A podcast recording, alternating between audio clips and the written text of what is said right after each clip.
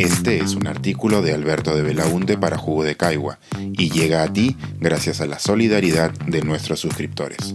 Si aún no estás suscrito, puedes hacerlo en www.jugodecaigua.pe. El abuelo vuelve de visita. El azar me hace un regalo de cumpleaños. Tuve una relación muy bonita con mi abuelo Javier, el papá de mi papá. Político de la vieja escuela, fundador del Frente Democrático Nacional y la Democracia Cristiana, cinco veces diputado por Arequipa y ministro de Justicia.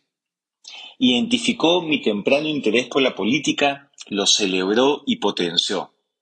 Vivía cerca de mi casa, así que me era fácil visitarlo luego del colegio para revisar su biblioteca o escucharlo contar sobre alguna de las rebeliones de Arequipa, con un nivel de detalle que sólo una memoria prodigiosa como la suya permitía. Vaya que fue longevo el abuelo. La gripe española, el caudaloso río Majes, las balas de Horría y los índices de esperanza de vida no pudieron con él. Estuvo con nosotros hasta los 104 años.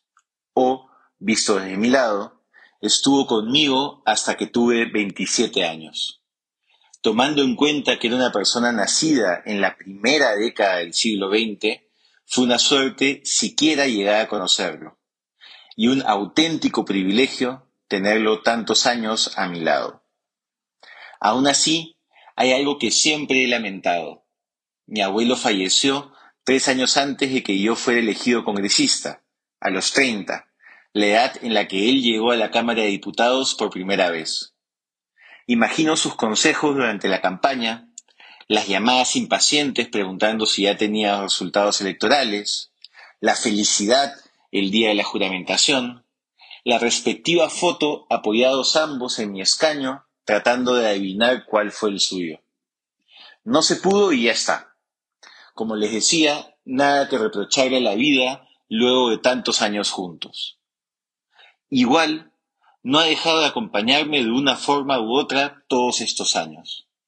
Está presente en los recuerdos de la familia, los cuales se repiten cual si fuese parte de un rito, para que las nuevas generaciones lo conozcan y para que nosotros no lo olvidemos.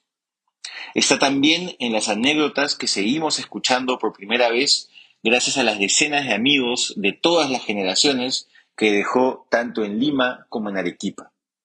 Y está también en el maravilloso libro Memorias que escribió cuando decidió retirarse de la política activa, Político por vocación, Testimonios y Memorias, el cual me sirvió como si alguno de sus capítulos hubiesen sido escritos para darme lecciones para la vida política, como cuando tuvo que renunciar a su partido por principios o enfrentarse a una mayoría conservadora siendo un joven diputado en minoría. Pero ayer en mi cumpleaños su presencia se produjo de una forma inesperada. Sucedió temprano, mientras yo inauguraba una nueva tradición cumpleañera y tomaba desayuno con mi esposo en un café del barrio. Al otro lado de la ciudad, mi hermana empezó su día buscando en su biblioteca el temido libro de Baldor, aquel clásico escolar lleno de complicados problemas matemáticos. Mi hermana lo buscaba para enviárselo a una sobrina que, siguiendo mis pasos, está sufriendo con los números en el colegio. Esa misma edición de Baldor fue la que años atrás me ayudó a pasar matemáticas en el colegio y mate 1 en letras de la católica, no sin pocas frustraciones en el proceso. Luego de mí, varios de mis sobrinos han padecido con el mismo mamotreto de tapa dura. Mi hermana pudo buscar ese libro en otro momento de su ocupadísima semana, pero lo hizo ese lunes 20 en la mañana. Pudo ponerlo apresuradamente en su bolso y seguir con su día, pero se detuvo a revisarlo. Pudo ignorar, como tantos antes de ella, lo que se encontraba en el forro de la contraportada, pero lo vio. Por primera vez en años, alguien encontró ese sobre blanco con mi nombre escrito en lapicero azul y lo abrió. Abro cita. Para Alberto de Belaunde, de su abuelo. Feliz cumpleaños. Cierro cita. Su firma, con esas J y B mayúsculas inconfundibles. Junto al mensaje, un billete pensado seguramente para que me compre un par de libros.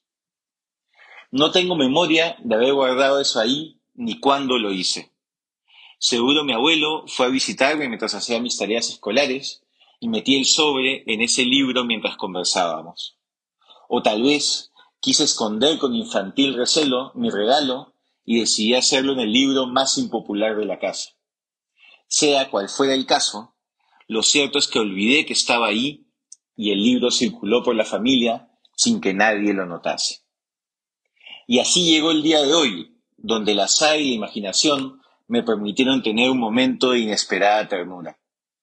Diez años después de la última vez que nos vimos, mi abuelo volvía de visita y me daba, con complicidad y fingido secretismo, el sobrecito con mi regalo de cumpleaños, como solía hacerlo cada 20 de marzo.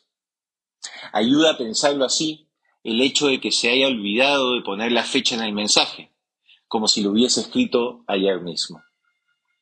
Gracias por la visita, abuelo. Como pudiste ver, hemos cumplido lo que nos pediste a mi hermano y a mí el día en que falleció la mamá. Seguimos todos muy unidos. Vuelve cuando quieras, pero anda tranquilo. Pensar, escribir, editar, grabar, coordinar, publicar y promover este y todos nuestros artículos en este podcast y nosotros los entregamos sin cobrar.